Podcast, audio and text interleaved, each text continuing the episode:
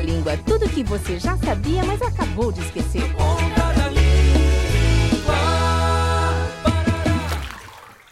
Ai, eu adoro tomar banho com espuma, mãe. Oxe, minha neguinha, tá na hora de lavar o cabelo, tirar essa craca, vamos? Faz um carinho na cabeça, mexendo o couro cabeludo. Esfrega, esfrega, esfrega, vai fazendo espuma. Gostoso pra chuchu. Ah, manhã! Socorro, manhã! Uma barata no banho. Chico, corre aqui, seu estepô. Tem uma barata no banheiro.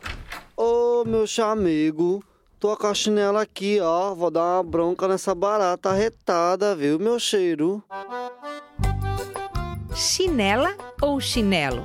Ambas as palavras existem no português. A expressão chinela deriva do italiano pianella e significa ferradura para gado. No sul do Brasil se diz chinelo. Já na região norte e nordeste emprega-se chinela.